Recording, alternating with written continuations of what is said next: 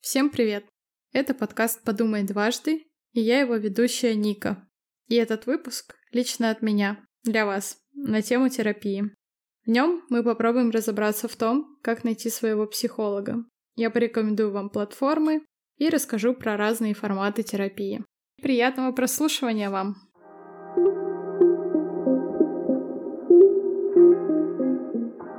Давайте начнем с того, с каким запросом вы можете обратиться к психологу. Это могут быть э, вопросы межличностных взаимоотношениях, детско-родительских, вопросы, связанные с фигурой, внешним видом. Также это могут быть вопросы, связанные с, как вам кажется, повышенной тревожностью, с апатичным состоянием и прочими. В целом, всегда психологи указывают, с какими запросами они работают, и вы можете посмотреть весь этот список на сайтах, либо там, где представлена карточка психолога или психотерапевта. Если ваш запрос попадает под какой-то критерий, то, скорее всего, ваш терапевтический альянс э, состоится, потому что данный специалист работает именно с этой проблемой. Это важно.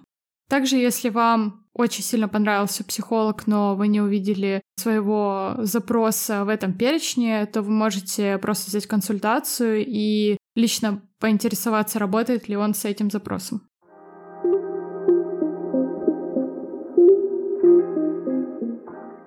Итак, вы поняли, что у вас есть запрос в терапию, либо запрос к психологу, и думаете, кому же следует обратиться. Давайте разберемся, кто такой психолог, психотерапевт и психиатр, и в чем их отличие. Начну с того, что психолог — это специалист в области психологии, психотерапевт — это врач или психолог, прошедший подготовку по направлению психотерапии. Чем отличается психолог от психотерапевта? Психолог изучает особенности психики, реакции, поведения людей. В общем-то, он работает с психически здоровыми людьми, у которых э, возникли ситуативные затруднения, то есть э, связаны с событиями, которые происходят в жизни клиента. И эти ситуации, как правило, не наносят глубинных травм клиенту. То есть, по сути, это психологические консультации. Психотерапевт э, занимается именно лечением глубинных травм, неврозов, э, депрессии, фобии и других психических проблем. Таким образом, именно с психотерапевтом это лечение. Психотерапия обычно долгосрочная, от полугода, как правило. Также стоит сказать, что психотерапевтом может быть как психолог, прошедший подготовку в психотерапевтическом методе, либо врач, который также прошел данную подготовку. Есть такое небольшое отличие с зарубежной практикой. За границей психотерапевтом может быть только врач, прошедший дополнительную подготовку в методе. Но в России это не так. Теперь же давайте разберемся, кто такой психиатр. Это прежде всего врач, который прошел ординатуру по психиатрии. При этом психиатр может быть психотерапевтом, если у него есть э, данная подготовка. То есть он может как назначать вам фармакотерапию, то есть таблетки, так и проводить с вами психотерапевтические сессии. В свою очередь, психотерапевт также может проводить э, консультационные сессии, как психолог, оказывать поддержку. В общем, если сказать э, простыми словами, то, условно говоря, есть три категории психолог, психотерапевт, психиатр и психолог — человек, который поможет вам разобраться с жизненными трудностями, психотерапевт — человек, который поможет вам с глубинными травмами, а психиатр ставит вам диагноз, например, депрессия, депрессивное расстройство и так далее, и назначит вам таблетки. С этим разобрались. Также вы можете спросить, кто такой психоаналитик? Потому что эти люди выделяются в отдельную категорию. Психоаналитик — это психолог, который прошел повышение квалификации в психоаналитическом методе. То есть, по сути, это психотерапевт. Но также есть еще клинические психологи. Это люди, которые работают э, на стыке медицины и психологии. Клинический психолог изучает взаимосвязь э, психических явлений с болезнями. Но в отличие от психиатра, клинические психологи получают базовое психологическое образование. Главное отличие клинического психолога от просто психолога в том, что они работают с проявлениями психических отклонений. Например, если есть у вас боли, которые вы никак не можете объяснить, врачи не могут понять, откуда они взялись, с этим и работает клинический психолог. То есть снимает симптомы, помогает осознать причину. В общем, задача всех этих людей — повысить качество вашей жизни.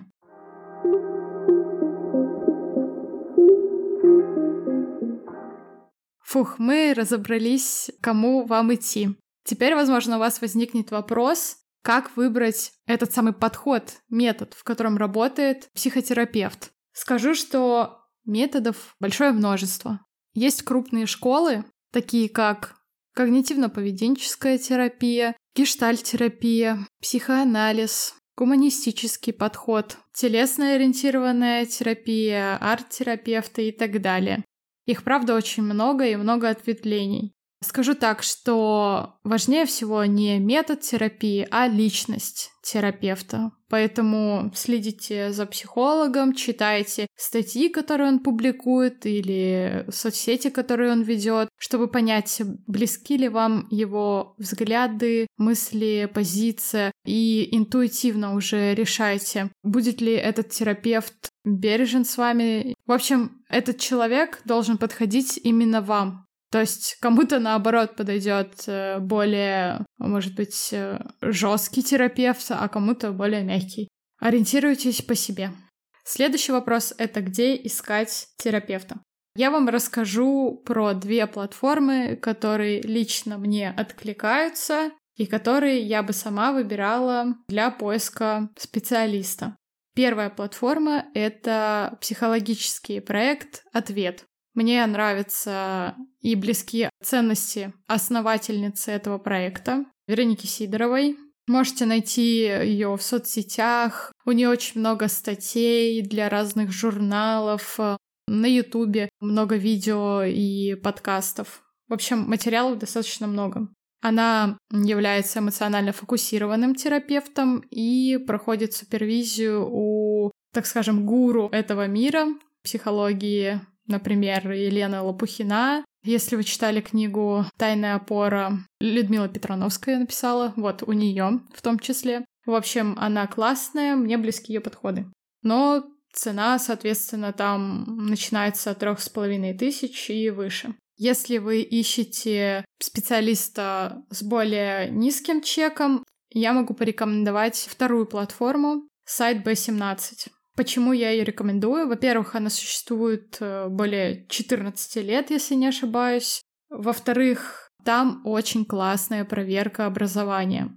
В общем, если психолог прошел какой-то очень краткосрочный курс, например, 100 часов, то он просто не пройдет эту проверку. Там есть э, требования, если не ошибаюсь, это от 700 часов очно, если вы имеете достаточное количество часов, но проходили дистанционно эту подготовку, то вас заносят на платформу, но с припиской специалист, а не психолог. В общем, там достаточно жесткие требования.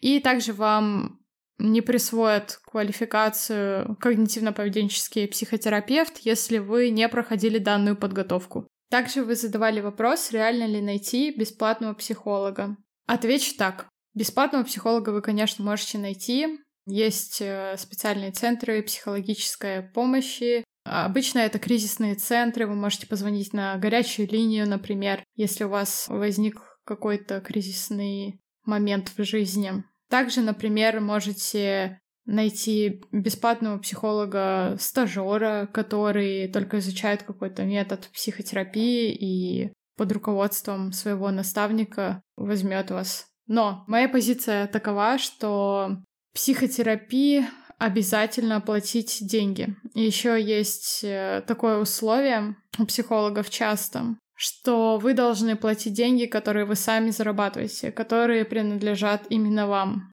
Почему это важно? Потому что сама по себе оплата за психотерапию является психотерапевтичной. Да, звучит как тавтология, но смысл в том, что вы принимаете решение о том, что именно этот час своей жизни вы будете посвящать себе и принимаете эту ответственность на себя.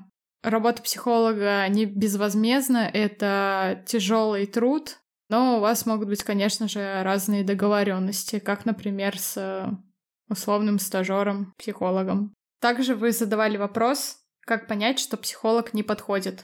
Ответ будет простым. Если вам некомфортно, значит, психолог вам не подходит. Если вы чувствуете какое-то давление, не дай бог, э, абьюз со стороны вашего психолога, можете об этом сказать и прекратить терапию. Но нюанс. Вам в психотерапии может быть некомфортно, потому что вы сталкиваетесь с какой-то болью. Психолог может вести себя корректно, аккуратно, этично, но при этом вам захочется слиться. Обязательно скажите об этом своему терапевту.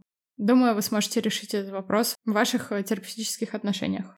Также был вопрос про то, хорошо ли это, если кто-то знакомый вам порекомендовал психолога. Отвечу так, если это ваш друг, близкий человек, то, возможно, данный психотерапевт э, не возьмет вас в психотерапевтические отношения. Просто потому, что это границы в терапии, Просто потому, что может произойти какой-то конфликт интересов, и э, у многих э, психологов есть такая позиция, что они должны быть на вашей стороне. Психологи тоже должны вас выбрать, должны понимать, что они могут вам помочь. Поэтому он может вам отказать. Также не обязательно психолог, который помог вашему другу или знакомому, поможет и вам. Опять же, личности все разные, и каждому подходит свое.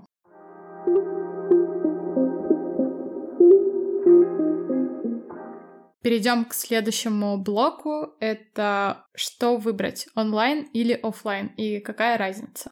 Скажу так, что век современных технологий разницы практически нет. И часто в вашем городе может не оказаться терапевта, который вам нравится. Поэтому, конечно же, онлайн расширяет возможности.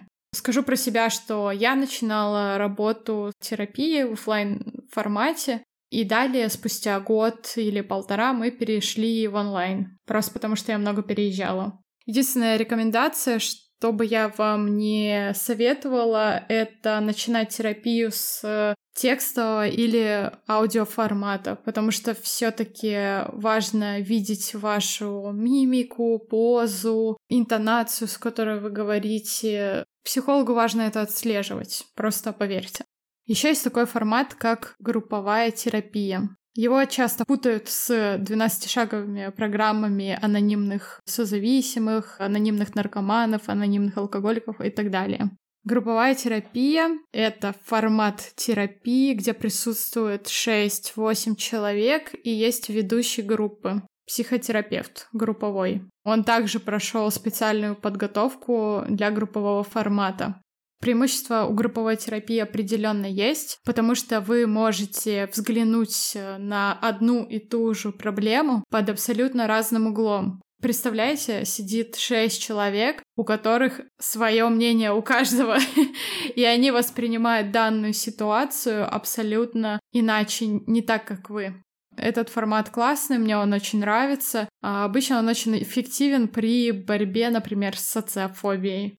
Итак, 12-шаговые программы. Они, по сути, не имеют отношения к психотерапии никакого.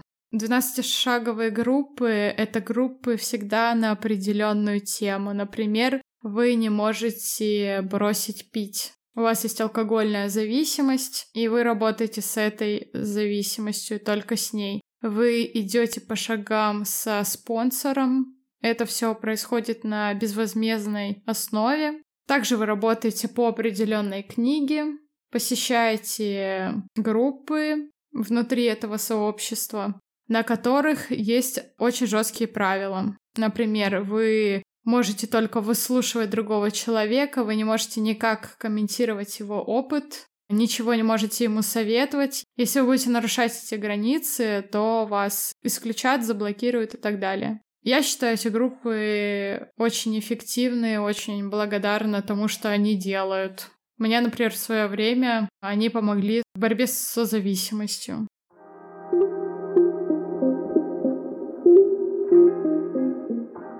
В целом на этом все. Думаю, я ответила на какие-то основные вопросы. Надеюсь, этот выпуск поможет вам разобраться хоть немного в этом непростом мире психологии. Кому же все-таки обращаться за помощью? Конечно, если у вас возникают дополнительные вопросы, вы можете все это написать к нам в телеграм-канал «Подумай дважды», и я на все отвечу. И помните, что человек, который ищет помощи, всегда ее найдет. Я восхищаюсь людьми, которые осмеливаются идти в психотерапию. Это значит идти навстречу с собой. Я выражаю огромную поддержку вам на этом непростом, возможно, болючем пути. И я убеждена в том, что культуру успеха сейчас сменит культура заботы. Всего вам хорошего. Пока.